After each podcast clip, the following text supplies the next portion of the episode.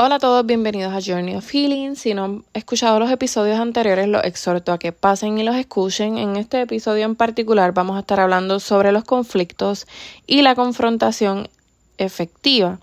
La confrontación es un encuentro cara a cara donde las personas discuten sus opiniones para resolver un problema un asunto. Usualmente vemos la confrontación y el conflicto como algo malo, porque se asocia la confrontación como un tomar represalia, que la confrontación daña a las personas, la hiere, se, temen que la otra persona no lo tome bien, temen el enfrentamiento, no saben comunicar lo que les incomoda y por eso muchas veces lo ven mal, porque lo ven como que un acto de, como dice la definición, un encuentro cara a cara y no todo el mundo, ¿verdad? Tiene la valentía o la forma adecuada de hacerlo.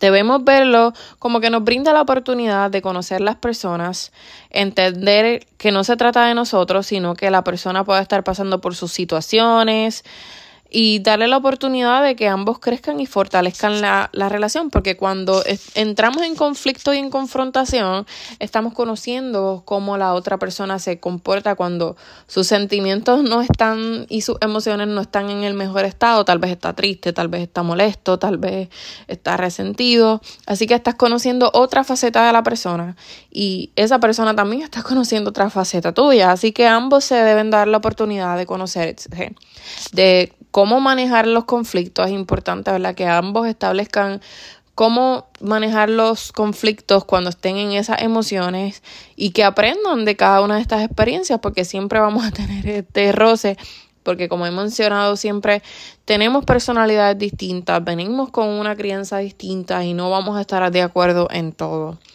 Para tener una confrontación es importante que tengamos claro el propósito de la confrontación, debemos utilizar la comunicación asertiva más que traer eh, problemas, traer soluciones al problema. Y ver la confrontación como un espacio de diálogo para llegar a acuerdo y para y debemos saber muy importante cuándo hacerla y cómo hacerla, ¿verdad? Porque mientras estamos con las emociones a flor de piel, no es el mejor momento tal vez para tener una confrontación o una discusión, ¿verdad? Porque ya estamos con el, con el ánimo arriba del conflicto. Así que debemos tener claro una, cada una de estas cosas y que obviamente la confrontación sea para edificar, para que ambos mejoren, para que su relación mejore, porque si no, pues realmente el propósito va a ser como la fama que tienen lo, la confrontación, que es para herir, que es para hacerle daño a las personas y todo eso. Así que espero que les haya sido útil esta información. Si tienen alguna duda o pregunta, ya saben que me pueden escribir. Un abrazote.